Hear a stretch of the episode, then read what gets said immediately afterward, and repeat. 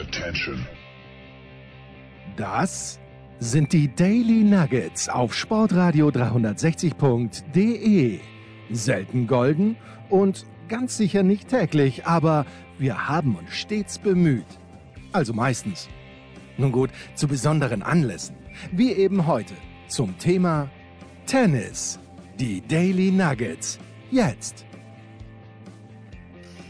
So, zwei Tage sind gespielt, fast ganz bei den French Open. Vielleicht verliert Serena Williams die Night Session gegen Irina Camelia Begu, aber das kann uns nicht zurückhalten, nämlich den Tennispropheten und mich, den Tennispropheten Andreas Dürieu. Servus Andi, Montagabend in Wien, wie schauen wir aus? Servus, wir schauen fantastisch aus. Also ich habe die, die letzten 48 Stunden quasi nahtlos vor dem Fernseher verbracht. Ja. Und äh, wenn ich nicht, wenn ich nicht äh, dabei war live, habe ich mir in der Nacht angeschaut, weil ich nicht schlafen konnte. Rund zum 15. Mal wieder her Nadal den Djokovic abgebirnt hat. Also ich bin bestens vorbereitet und völlig in, in Paris-Stimmung. Wie, wie steht es mit dir, mein Freund? Naja, ich habe auch beruflich ein bisschen was äh, da zu leisten und habe natürlich auch sehr, sehr viel gesehen. Und wenn ich gleich mit Begeisterung anfangen darf, es war nur Dennis Istomin, aber es ist halt so, wie Mischa Zverev auf Eurosport gesagt hat, die Art und Weise, wie Federer spielt, wie er seine Punkte macht, das ist halt, es ist halt einfach nur großartig. Es ist einfach, es macht Spaß, es ist abwechslungsreich. Ja, er wird gegen, er würde gegen Rublev nicht gewinnen, soweit kommt er ja gar nicht, weil es wäre Halbfinale. Er wird auch gegen Djokovic nicht gewinnen. Aber es ist einfach so schön, ihm jetzt noch die paar Mal, wo er noch spielen wird, zuzuschauen. Weil, ja, es macht, da, da sind so viele Sachen dabei, die man bei überhaupt keinem anderen Spieler sieht. Das hat mir Spaß gemacht an diesem Montagnachmittag, Andi. Apropos, ich wollte gerade, das greife ich jetzt spontan auf, und zwar, ich glaube, auch ihm macht sehr viel Spaß. Ja? Und das ist das, was mich freut, was mich aber auch staunen lässt, äh, wenn man bedenkt, wie lange er kein Match auf so einem Niveau gespielt hat. Ja, und der kommt zurück und da ist zumindest jetzt nicht irgendwer, aber der war doch irgendwo mehr auf der Tour engagiert als der Herr Federer und der kommt zurück und es schaut wieder alles so spielerisch leicht aus und wieder einmal straft er viele Lügen, die nämlich gedacht hätten, es, es, es würde ihm so ergehen, wie es dem Herrn Team ergangen ist, auf den wir sicher später noch zu sprechen kommen werden. Aber dieses Spaßmachen hat man gesehen und ich habe dann auch ein ganz gutes Interview verfolgt. Du warst ja auch gerade auf der PK. Vielleicht kannst du mir dann deine, deine wesentlichen Headlines, die du daraus entnommen hast, sagen, was natürlich uns alle interessiert. Uh, mir, ist, mir, sind zwei Sachen aufgefallen. Der, der US-Kollege hat sehr, sehr klug gefragt, nur hat er leider nicht nachgefragt. Der eine Aspekt war, dass der Roger äh, erwähnt hat, er wäre diesmal mental viel besser vorbereitet gewesen als in Genf. Da hätte mich interessiert, wie er das gemacht hat. Und der zweite, das zweite war so, so wie, wie ein Fragespiel. Er hat ihm die, die beiden Begriffe Experience und Confidence hingeworfen. Und der Roger gesagt, Confidence, immer Confidence, weil es geht darum, eben, eben äh, das Gefühl zu haben, selber zu entscheiden, was passiert, nicht Beifahrer zu sein, nicht zu hoffen darauf, dass der andere verschlägt, sondern all das eben und da ist die Frage aufgelegt, ja, woher kommt die Confidence, wenn man so lange nicht spielt? Auch das ist leider nicht herausgekommen, aber ich habe das im Ansatz ganz gut gefunden, was er gesagt hat. Er hat Freude gehabt und ich, ich glaube, dass die Reise noch weitergehen soll und kann für uns alle. Tennisfans, egal in wessen Lager wir jetzt wirklich sind, von diesen Top-Erscheinungen, aber ich glaube, gegen den Roger zu sein, das gibt es fast nicht. Naja, hat selber jetzt nicht gewusst bei der Pressekonferenz, hat er zumindest gesagt, wen er drankommt. Das wird wahrscheinlich Marin Cilic sein. Äh, mit dem hat er eh eine lange Historie und, meistens ist es eine gute Historie. Cilic hat jetzt zwar okay gespielt die letzten Wochen, aber auch nicht so, dass man sagt, das gewinnt er zwingend in drei Sätzen, der Cilic. Ja, zu Genf hat er, äh, so, sofern, also die, die Genf-Fragen waren auch ein bisschen in Französisch, da bin ich nicht ganz so firm. Was ihm in Genf halt nicht bei ihm persönlich gefallen hat, war die Position beim Return. Und gerade am Ende hat er gemeint, okay, äh, wenn er da 4-2 führt, dass er, dass er da aufgehört hat, nach vorne zu gehen. Ja, das, das hat er irgendwie bei sich selbst bemängelt, das hat er analysiert. Er hat auch gemeint, okay, wenn er die Runde gewonnen hätte, er war nur zwei Games davon entfernt. Vielleicht wird es dann besser im zweiten Match. Ähm, über die mentale Geschichte hat er jetzt gar nicht so viel geplaudert. Er wurde gefragt zu Olympia und das hat sich so angehört, dass also wenn ich jetzt Geld setzen müsste, glaube ich, fährt er nicht hin, weil er die Umstände als nicht reisenswert, glaube ich, beurteilt. Es ist schlimm genug für ihn jetzt, dass er jetzt in Paris ohne, ohne, seine Familie ist. Er wird in Wimbledon ohne seine Familie sein. Hat er gesagt, okay, I signed up for that. Na, jetzt, jetzt wird er natürlich auch nicht mehr, nicht mehr ausbüchsen. Aber ich kann mir nicht vorstellen, das war so die erste Frage, dass er wirklich nach Tokio fährt mit der Quarantäne ohne Familie. Das wird ihm keinen Spaß machen. Aber äh, es ist halt immer eine, es ist halt eine Freude, auch bei der Pressekonferenz. Klar, wenn er gewonnen hat, ist er immer gut aufgelegt. Ich habe ihn auch schon grantig erlebt. Aber was soll ich dir sagen? Also es ist jetzt nichts, äh, mir ist jetzt wirklich nichts hängen geblieben, außer diese Olympiageschichte, wo ich den Eindruck gewonnen mhm. habe, er wird nicht hinfahren und äh, er wird nicht der Einzige sein, der dort nicht hinfahren wird. Wir werden ihn ja zumindest noch ein zweites Mal hören, ganz im Gegensatz zu der Frau Osaka. Ja, und apropos, Andi, äh, ich habe in den letzten Tagen drei Podcasts aufgenommen zum, zum Thema, vielleicht waren es sogar mehr, ich kann mich schon gar nicht mehr erinnern. Und jetzt hat Montagabend Naomi Osaka gesagt, okay, sie wollte keine Disturbance sein äh, und hat zurückgezogen von den French Open. Ich äh, bin ein bisschen perplex gewesen oder bin's jetzt, wo wir da aufnehmen. Aber deswegen bist ja du am Start, um hier eine wohlwollende Einordnung vorzunehmen. Ah ja, das ist lieb. Also ich habe hab gerade erst auch äh, von dir erfahren, um ehrlich zu sein, wir hatten ja schon aufgenommen und da ich, war ich eher kritisch mit ihr, ja. Jetzt sieht man da doch, also ich finde, man sollte das auch zitieren, wo sie sagt, also es ist für sie jedes Mal eine große Überwindung, was zu sagen. Sie fürchtet sich vor Pressekonferenzen regelrecht. Sie hatte Depressionen durchzustehen nach dem US Open Sieg 2018. Also das lässt es jetzt alles in einem klareren Licht erscheinen. Ja. Was natürlich generell, finde ich, ein bisschen unglücklich war, ist, herzugehen und zu sagen, Freunde, ich sage in dem Turnier überhaupt nichts. Ne? Weil da ist, ist klar abzusehen im Vorhinein, dass das schon eine, eine Welle des Protests nach sich zieht, dass sie dann angeprangert wird, auch von Kollegen und sie ist sehr sensibel sie ist introvertiert, wie sie da auch selber sagt. So gesehen sind ja diese neuen Medien Fluch und Segen zugleich.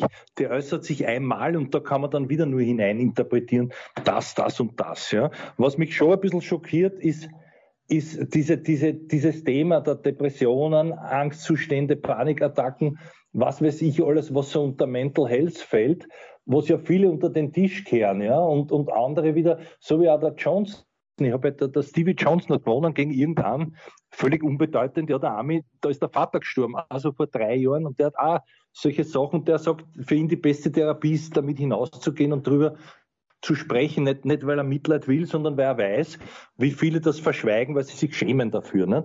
Und das ist natürlich ein Thema, das in Zeiten wie diesen ja weit über den Tennissport hinausgeht, wo es wenig Hilfe gibt, weil die Leute sind noch immer eigentlich, wer, wer, wer möchte sich schon sozusagen ins Eck stellen oder auslachen lassen von welchen, die das nicht verstehen. Nicht? Und da, also war dieser, dieser Issue doch ein größerer aus Ihrer Sicht.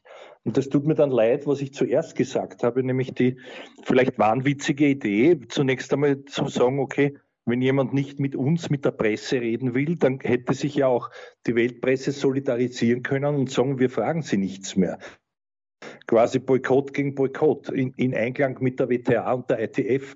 Da hätte man es gar nicht sperren brauchen und das alles androhen müssen. Aber so ist es wieder in einem anderen Licht und da muss man auch den Menschen verstehen. Ja? Nur trotzdem ich finde, beides war ein bisschen überzogen. Also, dass sie jetzt deswegen das Turnier abbricht, ja, so quasi, und, und da vielleicht doch unter dem Druck auch zusammenbricht, unter dem psychischen, den sie selber sozusagen aufs Tapet brachte, ist, ist sehr traurig, finde ich. Es war halt beides nicht durchdacht, offensichtlich.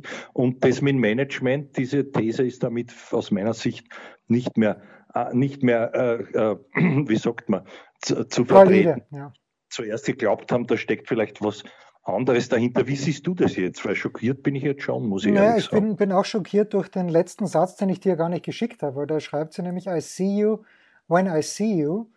Und ähm, das, was, was heißt das? Ja? Spielt sie die US Open? Spielt sie in Tokio? Jetzt mal ganz abgesehen von ihrer gesundheitlichen Seite, weil mich interessiert natürlich auch die sportliche Seite. Und sie sagt eben, das hat mir damals ja, dass das nie thematisiert wurde, das finde ich nach wie vor Wahnsinn. Diese Siegerehrung damals bei den US Open 2018, ja. wo sich diese Präsidentin des US-amerikanischen Tennisverbandes hinstellt, Katrina Adams, und sagt, ja, wir hätten uns alle eine andere Siegerin gewünscht hier. Ja, genau. Das ist, also, das ist also eine, eine, eine unfassbare Frechheit, die nie irgendwo thematisiert wurde. Und da steht äh, jetzt äh, die Osaka, die gegen ihr Idol gewonnen hat. Die, und Serena hat sich davor aufgeführt und Serena war bei der Siegerung dann eh wieder, äh, hat sich gefangen. Bei der Pressekonferenz mhm. danach übrigens nicht. Aber, ja. und dass, dass, dass das so ein schüchternes, äh, so eine schüchterne junge Frau wie Osaka ja, dann nicht, nicht offener macht. Und wir erinnern uns an ihre Siegesrede, sie hat im gleichen Jahr Indian Wells gewonnen. Da hat man schon gemerkt, das liegt ja so richtig überhaupt nicht. Ja, ich, ich ja. weiß, ich weiß noch, was ich damit machen soll, weil ähm, ja. es ist, äh, ich bin auch schockiert.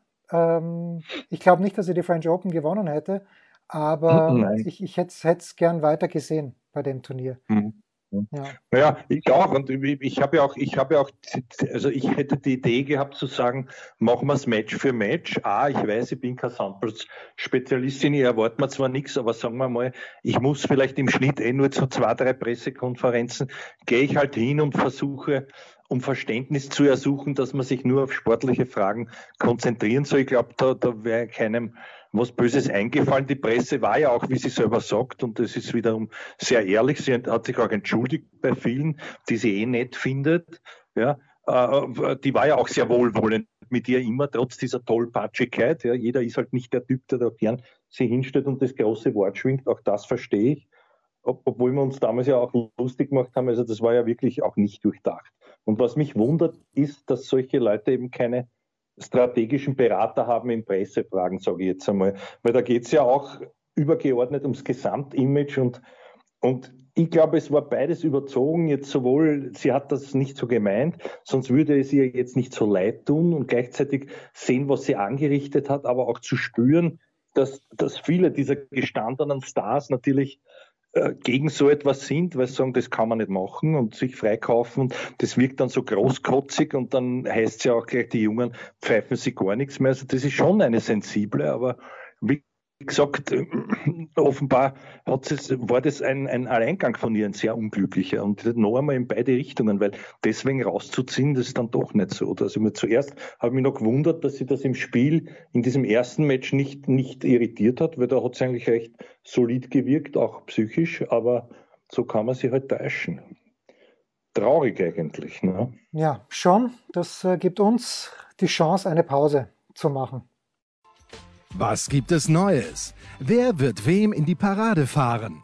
Wir blicken in die Glaskugel. Ja, wir sind zurück mit dem Tennispropheten, mit Andreas Durieux. Und das Sujet du jour in Österreich ist natürlich, Andi, dass der Marach-Olli dem Melzer-Jojo eigentlich seinen Doppelpartner weggenommen hat. Weil der Jojo wollte ja in Paris, wenn ich es richtig auf dem Zettel habe, mit Hassan Al-Haq Qureshi, Aysam, Aysam Al-Haq Qureshi spielen. Jetzt hat aber der Olli mit dem Qureshi die letzte Woche in Parma das Finale erreicht. Und äh, jetzt spielt der Jojo mit Marc Lopez und der Olli eben mit dem Qureshi. Das ist Wahnsinn aus meiner Sicht. Das ist, wird viel zu wenig thematisiert in der Weltpresse. Oder sehe ich da was falsch? Naja, also mir ist es bis jetzt nicht einmal bekannt gewesen. Also das schon, diese, diese Marrakesche-Geschichte habe ich nämlich gratuliert, hat sogar geantwortet. Leider ist es nichts geworden mit dem Turniersieg. Ich habe überlegt ihn trotzdem, weil, weil er mir so sympathisch und immer nett und am Boden war all die Jahre und, und äh, wirklich eine, eine erfreulich sympathische Erscheinung für mich ist ob ich ihn nicht, ob ich ihn nicht dann zum Mitarbeiter mache. Aber ja, mit einer Finalniederlage lässt sich darüber streiten. Wie es sich da verhält, das höre ich jetzt von dir zum ersten Mal. Nein, ich bin, ich mir, sicher, ich bin mir sicher, die haben sich abgesprochen. Ich bin mir sicher, dass der, der Olli den Jürgen angerufen hat und hat gesagt, naja, komm, Jürgen, wie, wie es aus? Hast du jemand anderen? Äh, und dann wird der Jürgen wahrscheinlich, also nur meine Vermutung, ich weiß nicht, gesagt haben, ja, komm, ich spiele mit Marc Lopez. Ja, das ist ja alles lustig, weil ich meine, natürlich steht es ihm noch zu, dem, dem, dem Jürgen dort äh, teilzunehmen oder auch wahrscheinlich zum letzten Mal, weil dann wird das Ranking nicht mehr da sein im nächsten, im nächsten Jahr. Und dann auch, was mir wieder gefallen hätte, wäre mit dem Patch, aber da weiß ich nicht, wie jetzt das die ist Situation... fit genug, ja, der, der Patch ist, glaube ich, noch nicht fit genug. Wenn, dann werden sie in Wimbledon gemeinsam spielen. Genau, da hat ja Karten Wimbledon, da bräuchte man dann aber, glaube ich, eine Wildcard. Nein, nein, nein, nein, nein, nein, braucht man nicht, braucht man nicht, weil das Ranking vom Jürgen noch gut genug ist und der Patche noch ein Protected einbringen kann. Die bräuchten, bräuchten keine Wildcard. Das ist gut, ja, das ist gut. Ja. Naja, das hätte ich noch emotional verstanden, dass man sagt, also zum Abrunden der Karriere nehmen wir das noch mit. Dass er dort jetzt mit dem Marc Lopez spielt, der ja auch ein, ein Auslaufmodell ist, ja, äh, ich glaube, die haben noch nie zusammengespielt, also es soll ihm nichts Schlimmeres passieren. Der, der spanische Zwerg ist ja, ist ja eine Größe neben sich gewohnt, nämlich entweder den weiteren Linkshänder, den Herrn Lopez, den Namensvetter, oder aber auch den Herrn Raffa, mit dem er ja bei Olympia, glaube ich, auch, auch ja. ganz gut abgeschnitten Auf jeden Fall aber haben sie einmal Tausender gewonnen. Ob es Miami war oder Indien, ich glaube eher Miami, ich weiß nicht mehr mehr. Aber also da, da hat man schon gesehen, was das für ein Künstler sein kann. Er war ja dann auch mehrmals beim Masters, der, der, der kleine Marc Lopez. Ja, ja also Marc Lopez. Oder jüngst ist er halt auch nicht. Nein, Marc Lopez ich habe nicht gedacht, das thematisieren, aber, aber gut, dass ich jetzt weiß, mit wem der Herr Jürgen dort zu Werke geht. Ja, also Lopez ist 38, Jürgen ist 40 und Olli ist 40 und Qureshi ist 41. Das heißt, äh, dass das, äh, ich, ich habe jetzt nicht nachgeschaut und äh, nicht recherchiert, aber es könnte sein, dass das wirklich die beiden ältesten Doppel im Feld sind. Und wir wünschen Ihnen alles Gute. Und der Ossi spielt natürlich mit Markus Daniel, sind an 16 gesetzt, die letzten Gesetzten in der Liste. Jo, so, der Dominik, der Dominik, der Dominik hat den ersten Satz, ich fand schon, sehr gut gespielt. Ich finde auch, den kann er, den muss er nicht zwingend 6-4 gewinnen, sondern kann er auch 6-2 oder 6-1 gewinnen, weil er so viele Chancen gehabt hat gewinnt den zweiten, zieht sich raus und äh, dann gewinnt er nicht mehr. Wie ist die Analyse von dir ausgefallen, Andi? Also zu diesem Spiel tue ich mich schwer. Ich habe das nicht ganz angeschaut, weil ich mir gedacht habe, das ist unverlierbar. Ja? Ähm, was ihm dann genau gefehlt hat, das weiß ich nicht. Ich habe dann die, Schlüssel, die Schlüsselszenen nachgesehen ja, und, und, und habe natürlich auch diese Jaierei und so weiter. Und ja, ich, ich, ich würde das also jetzt nicht auf das Spiel beziehen und auch nichts gegen den Herrn Anducher, der ja den Roger geschlagen hat und der vielleicht äh, seinen, seinen, einen seiner letzten Frühlinge jetzt erlebt, im wahrsten Sinn des Wortes mit 35, ja, und zum ersten Mal überhaupt einen Top-5-Spieler schlagt und was weiß ich, alles zum ersten Mal. Und dass das der Dominik ist und diese Ratlosigkeit übergeordnet. Also ich, ich, ich habe mir da viel überlegt und ich sehe das eher so, also er wirkt mir generell verloren. Ja, dieses Verlieren kann man jetzt auch loslösen von diesem Ergebnis, sondern verloren in einem Prozess äh, eben, wo, wo eine gewisse Leere entstehen kann, wenn man ein großes Ziel erreicht und dann eben sich nicht neu ausrichtet. Das heißt, für mich hätte er sich irgendwo committen müssen, zu einem weiteren Ziel oder zu, zu einer weiteren Vorgangsweise. Es wirkt mir jetzt so, als er spielt zwar, aber er weiß nicht wofür. Also dieses Warum, dieses Motiv, das nimmt ihm auch ein bisschen, auch wenn er sagt, er wäre motiviert, das nimmt ihm sichtlich auch diesen Siegeswillen und das nimmt ihm all das, äh, worüber er sich jetzt wundert, dass es, dass es ihm nicht, ihm nicht zur Verfügung steht. Ja? Und, sein, und seines dann von ihm selber analysierte 10, 20 kmh, die ihm fehlen, wo er den Zug nicht auf die Kugel bringt. Was man, was man sehr gesehen hat, war auch diese, diese Ängstlichkeit, von der Rückhandseite her, ja, da, da kam ja fast nur der Slice. Er hat sich auch mäßig, sage ich jetzt einmal, bewegt. Und je länger das gedauert hat, ich, ich habe dann nicht das Gefühl gehabt, im fünften Satz auch nicht, dass er das verlieren kann. Ja. Er konnte, oder vielleicht muss man dann sagen, der Herr Anducher war halt war halt besser in, in dem Fall. Ja. Aber insgesamt schaut man das sehr danach aus, als dass er irgendwo jetzt in einem, in einem Nirvana ist, ohne genau zu wissen, wofür spiele ich, warum spiele ich, äh, warum macht mir das keinen Spaß, wenn es mir keinen Spaß macht. Es gehört irgendeine Entscheidung her. Ja? Und, und sei es zu sagen, dass das, das ist das, was ich mir gewünscht hätte und natürlich alle und er selber wahrscheinlich auch.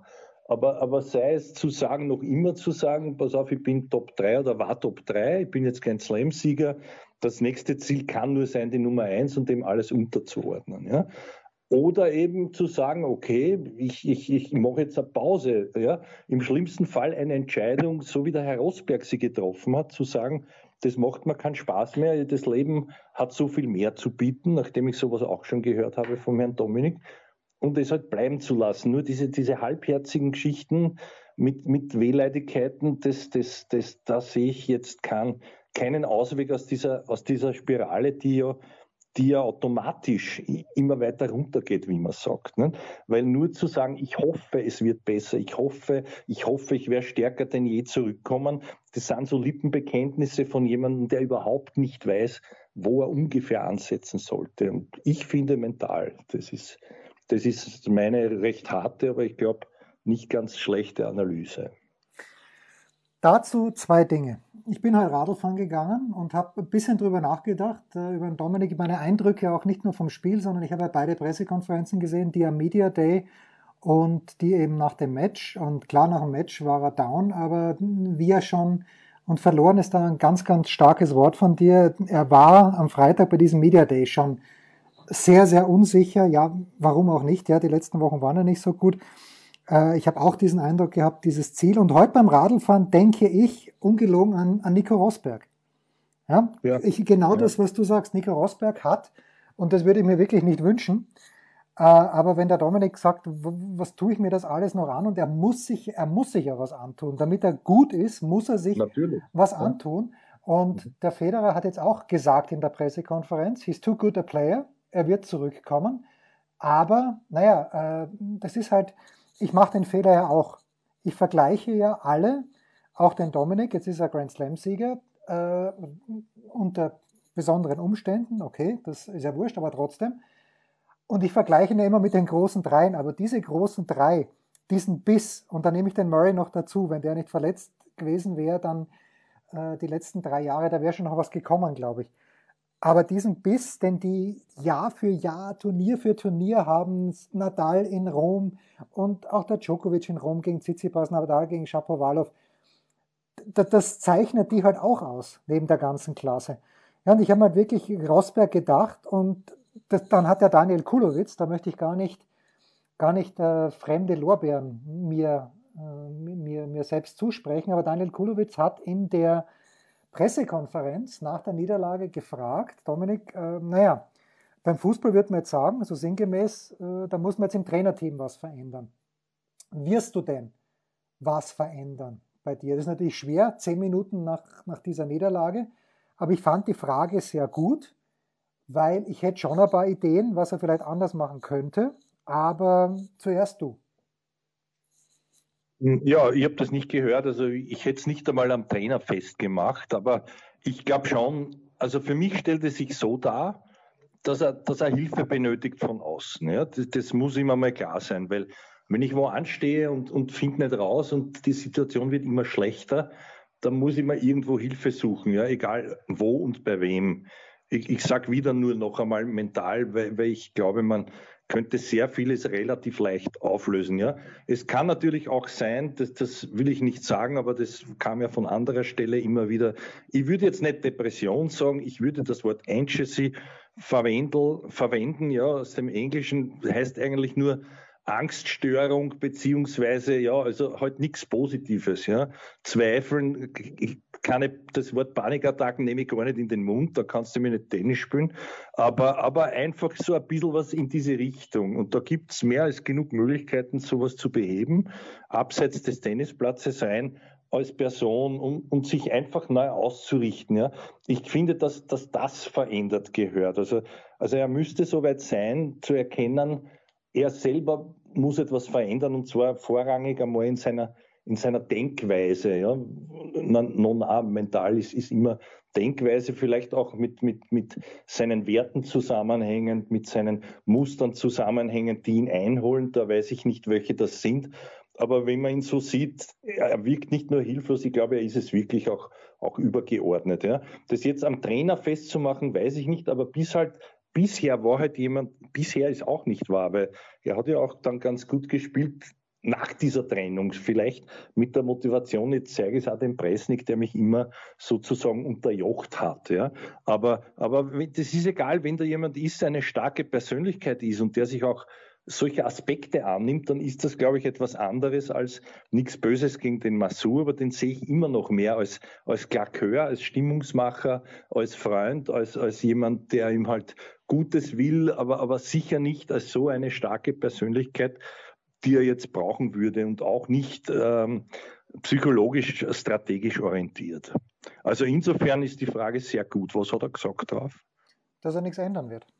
Dass Aha, er, dass okay. er, dass er was, sind deine, was sind deine Überlegungen dazu? Ja, meine Überlegung ist, wenn ich so ein bisschen schaue, was machen die anderen Spieler? Ähm, und wenn ich sehe, dass äh, der Rüd zum Beispiel für drei Tage zum Nadal zum Trainieren gefahren ist, Mhm. Oder wenn ich sehe, dass der mhm. Medvedev äh, und von Muratoglu kann man jetzt halten, was man will. Es ist mir auch keine, kann nicht beurteilen, ob das ein guter Trainer ist. Also es gibt Leute, ähm, wie Gerald Kleffmann von der Süddeutschen, die sagen, dass Muratoglu, mm, wenn Serena einen anderen Coach gehabt hätte, dann wäre sie jetzt schon bei 24. Aber das ist, that's beside the point. Aber der Medvedev, der fährt eben auch, dann fährt er halt ein paar Tage zum Muratoglu nach Nizza weil er weiß, dort kann er mit guten Leuten spielen. Und ja, Sebastian Ofner und Juri Rodionov, das sind gute Tennisspieler, aber ich glaube, es ist was anderes, wenn der Dominik drei Tage lang auf Mallorca, und er versteht sich ja offenbar gut mit dem Nadal, wenn die dort drei Tage lang Bälle klopfen, das bringt beiden was und das, äh, ich, ich vielleicht einmal so einen Impuls. Ich weiß es ja auch nicht, bitte, aber vielleicht ja. so einen Impuls einmal setzen. Das wäre so meine mhm. Idee gewesen. Ja, naja, das habe ich mir auch schon oft gedacht. Weißt du, er ist gut auch mit dem Federer, ja, und, und, und warum nicht mit dem Roger trainieren, wenn er mit, annähernd mit so einer Lockerheit dort aufgetreten wäre, wie heute der Herr Federer, der offensichtlich sagt, ich spiele, weil es mir einen Riesenspaß macht, egal ob ich vorher gewonnen oder verloren habe. Ich weiß, wie es geht, dort zu gewinnen. Und ich würde es einfach genießen, wenn er so neutral da drinnen steht, ohne sich sozusagen anzu, ich weiß nicht, ob das passiert ist, aber an, an, an, anzuschütten, wenn man es wenn man's, äh, wenn man's vornehm formuliert und, und vor irgendwas sich zu fürchten und, und dann festzustellen, das ist mir noch nie passiert und wieso wäre ich immer schlechter, ich verstehe es nicht. Also ja, das ist das, wo ich immer denke, würde ich auch, würde ich auch machen. Er hat es als Junger ja auch gemacht über die Vermittlung des Günther. Nicht mit Rafa, sondern immer mit Roger zu, zu trainieren oder sich eben an solchen Leuten. Und ich glaube, gerade der Roger ist einer, der würde ihm auch, auch raten, der würde ihm etwas raten, weil wie groß ist denn die Wahrscheinlichkeit, dass der den, er, die werden eh nicht mehr, mehr aufeinandertreffen, ist anzunehmen, ja. Und der hat so einen Erfahrungsschatz und auch so eine, auch, auch, auch wie man mit Rückschlägen umgeht. Ja, der versteht das vielleicht. Also da würde ich mich an so jemanden wenden. Und mit dem Rafa weiß ich nicht, ob man das so gut diskutieren könnte. Da, da halte ich den Federer schon aufgrund der, der, der nicht sprachlichen Barriere für einen viel besseren. Ne? Nur müsste man sich da halt auch öffnen und sagen, du, ja, mach mal das und so weiter. Also da bin ich voll bei dir. Sich orientieren an denen, die es wirklich können und, und, vorgezeigt haben. Oder aber Leute ins Boot zu holen, die mit denen gearbeitet haben. Ja, sei es ein, ein Paul Einerkon, sei es ein über die Jahre, Lubitsch ist jetzt nicht frei, aber wer, wer, wer war denn noch beim, beim Federer dabei? Auf die, auf die Gachen fällt es mir jetzt nicht ein, aber weißt du, solche, solche, oder auch an Tony Roach einmal zu fragen. Das sind ja alles Menschen, die, die wirklich, die das auch verstehen, die waren Spieler, die haben das selber durchgemacht und, und, und. Ja. Okay, von der Tony, Einstellung her, von diesem Loch her, das da offenbar ist. Ja, okay, Tony Roach dünkt mich schon ein bisschen über den Zenit, aber ansonsten verstehe ich, was du meinst. Selbstverständlich, ja. Soll es ein, ein Hewitt sein? Soll es ein Leighton Hewitt sein, der ja, ja das sozusagen sein, sein Rusty. Ist? Rusty, das ja? wäre es, ja. Also so. einer was zu einer mit so einer bissigen Mentalität. Ich glaube, dass ihm das mehr, mehr Ja, aber Beißer hat er einen. Also der Masu war schon auch ein Beißer, oder nicht? Ja, das stimmt. Ja, stimmt. Mhm. Ja. So, mhm. abschließende. Frage zu diesem Themenkomplex. Äh, wie viele Rasenturniere glaubst du, wird Dominik Thiem in diesem Jahr spielen? Ich gehe all in und sage gar keines. Hm, das glaube ich nicht. Na, also Wimbledon wird er sicher spielen. Warum, warum soll er Wimbledon nicht spielen? Da hat er doch eh meiner, meiner dunklen Erinnerung nach das weiß ich nicht, vor zwei Jahren, ich glaube nicht, hat er da überhaupt irgendwas gewonnen. Er ist gegen, gegen, gegen Query in, in der ersten Runde ausgeschieden, scheiß los damals. Ja. Naja, ähm, aber da hat er nichts zu verlieren. Jetzt ist ja, jetzt ist ja eines auch klar. Ich glaube, soweit kann man schon rechnen, dass er sicher auf sechs oder sieben zurückfällt. Nicht? Mit diesen Punkten, die jetzt endlich rauskommen nach, nach zwei Jahren vom, vom Finale, oder? Naja, und er hatte, sicher nicht falsch. Ja, da, ja? Lieg, da liegst du nicht falsch. Und natürlich muss man ja. auch sagen, er schleppt ja zu seinem Glück nach wie vor 500 Punkte von Indian Wells 2019 mit, ja. die auch ins Gewicht fallen. Ja. Na, aber also ich glaube, Wimbledon spielt das sicher und ich glaube, ich meine, schau, es ist jetzt eine, eine Analyse angesagt, die kann er aber ja jetzt schon machen, wenn er, wenn er in Wahrheit hätte er jetzt mehr Zeit, sich auch darauf vorzubereiten, dass er dort gut spielt, erwarte ich mir nicht. Und wenn er sich selber auch nichts erwarten würde, glaube ich, wäre das schon einmal ein Riesenschritt in eine Richtung, sich selber überraschen zu können. Ja? Das war ja auch damals so, weil ich glaube nicht, dass er sich erwartet hat, er schlagt den Federer, weiß ich nicht mehr, 2016 in Stuttgart und gewinnt dort ein Rasenturnier. Völlig aus, aus einem, äh, also da hat sich mir ja auch keiner zugetraut. Ne? Also, also, dass das nicht passieren wird, bin ich mir sicher, egal was er noch spielt.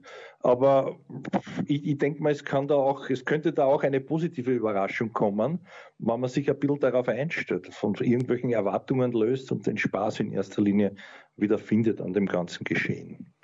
Aber das ist jetzt nicht, also ich glaube, Wimbledon spielt er sicher, ja. Ansonsten kann ich nichts sagen, weiß ich nicht, was er da. Ich, ich glaube halt nur, was, was man auch gesehen hat, er muss sich dem stellen, insofern, dass, also, dass er Wimbledon auslässt, kann ich mir nicht vorstellen, aber da muss er vorher ein, zweimal auch Rasenturniere spielen, um eben diese Matchpraxis zu haben oder wenigstens Training zu haben, auch wenn er nichts gewinnen sollte. Muss er halt tun. Ne? Ja, das? Nee, nee, mein, Argument, mein, Argument ist eben, dass die Matches auf Rasen halb so lang dauern wie auf Sand im Normalfall mhm. und dass die Gefahr natürlich da ist, in der ersten Runde rauszufliegen. Das ist ja auch der Grund, warum Federer jetzt in Paris spielt. Nicht, weil er so geil auf Sandplatz-Tennis ist, sondern weil er Matchhärte braucht. Und wenn er ja. nach Stuttgart gefahren wäre, erste Runde gegen Opelka rausfliegt, was, ja. äh, dann, dann hätte er ein Match gehabt, dann hat er in Halle eine scheiß Auslosung, fliegt in der zweiten, im Viertelfinale raus. So, und dann kommt er mit zweieinhalb Matches nach Wimbledon. Und deshalb, äh, ich glaube halt eher, also ich kann es mir vorstellen, dass wenn ich, wenn ich jetzt tippen müsste, dass der Dominik sagt, okay, ähm, was, was auf Rasen fühle ich mich eh nicht so wahnsinnig wohl. Vielleicht macht es ihm Spaß, nach London zu fahren, das weiß ich nicht, aber ist ja heuer auch alles anders, man darf nicht privat wohnen. Äh, vielleicht sagt er gleich, okay, das nächste, was ich mache, ist Hamburg. Weil ich glaube auch nicht, boah, wenn ihn die Quarantäne schon so anzipft, wird er dann wirklich nach Tokio fahren? Das ist ja das Nächste. Ja, das ist die nächste schwierige Entscheidung. Weil also, das ist noch das ist, glaube ich, noch zu weit weg. Also da, ich, ich würde es jetzt einmal bei dieser Rasenspekulation belassen. Ja, belassen wir es bitte, ja. Also ich glaube, er noch einmal, er muss Wimbledon spielen, weil er da eigentlich nur gewinnen kann, von den Punkten her. Und jetzt einmal dann auch langsam darauf schauen muss, ja, wie weit falle ich zurück oder, oder wie, wie schnell falle ich womöglich zurück und wie kann ich das stoppen. Ja, also da glaube ich schon, dass er Wimbledon mitnimmt. Aber wir werden auch das sehen. Ist ja nicht mehr allzu lang hin. Ja ich freue mich schon sehr auf den, auf den ersten Auftritt vom, vom Herrn Raffa. Na, ich überhaupt nicht, weil es wird äh, bis, zum, bis zum Viertelfinale gegen Rublev wird es wieder ein Durchmarsch äh, ohnegleichen werden. Aber ich, ich, finde irgendwie, also ist ja schön, ist super, dass es das Turnier in Stuttgart gibt, das soll auch so bleiben. Äh, die alte Zeit war aber jetzt auch nicht ganz so schlecht, wo nur zwei Wochen waren zwischen Paris und und Wimbledon, ich bin mir nicht ganz sicher, gab es vor ganz, ganz langer Zeit, war da nicht nur eine Woche, na, zwei Wochen Pause waren immer Andi, oder? Du, du betreust diese ganze Geschichte schon ein bisschen länger als ich. Zwei Wochen ja, Pause ja, waren ja, immer. Ja, ja, ja, waren immer. Es war natürlich für, für die Sieger wahnsinnig schwierig und da muss ich noch einmal den, den, den Björn loben und ich weiß nicht, wem ist es dann danach noch gelungen? Ich glaube, Rafa ist es einmal gelungen. Ich glaube, Rafa ist es 2008 gelungen. Ja, genau. 2008. Rafa und der Rot, äh, dem Roger doch auch, oder? Der hat 2009 gewonnen, war mir nicht aus und sicher auch in Wimbledon. Ja, Wimbledon also 2009 könnte gegen Roddick gewesen sein, 16, ja, 14. Also ich glaube, das, das muss dann auch der Roger gewesen sein. Aber, aber da, also das, diese kurze Pause mit dieser Umstellung, ja, das ist natürlich schon ganz, ganz, ganz was Eigenes. Ne? Ja. ja. Na, übrigens am Rande bemerkt, also das hat mir sehr gut gefallen, da sieht man auch, was das für wirklich lässige Menschen sind und, und, und wie das also wirklich menschelt.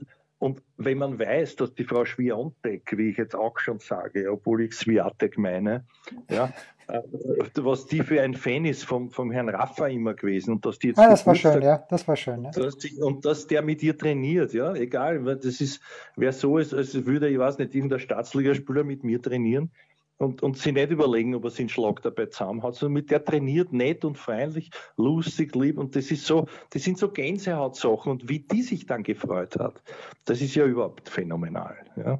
Ja, und das Lustige ist, dass sie wirklich bei diesem Media Day am Freitag noch gesagt hat, glaube ich, dass sie so großer Fan von ihm ist, aber dass sie eigentlich mhm. zu schüchtern ist, ihn anzusprechen und einen ja. Tag später trainieren die zwei miteinander. Das ist genau. echt groß. Das ist groß, ja. ja. Schön. Auch, ja. Die Frage wäre gewesen, wer hat jetzt wen angesprochen? Hat der Raffa sich bei ja. ihm gesagt, du kannst mich ruhig ansprechen, ich spiele mit dir. Oder also, ist sie über ihren Schatten gesprungen? Ja, eh, nein, eher ersteres, glaube ich, weil der Rafa, glaube ich, äh, im Grunde genommen ein sehr netter Kerl ist. Wie der Dominik ja, natürlich auch. Ist, ist er auch. Das, ist, das hat alles nichts mit der menschlichen Seite zu tun, was wir da reden. Pause.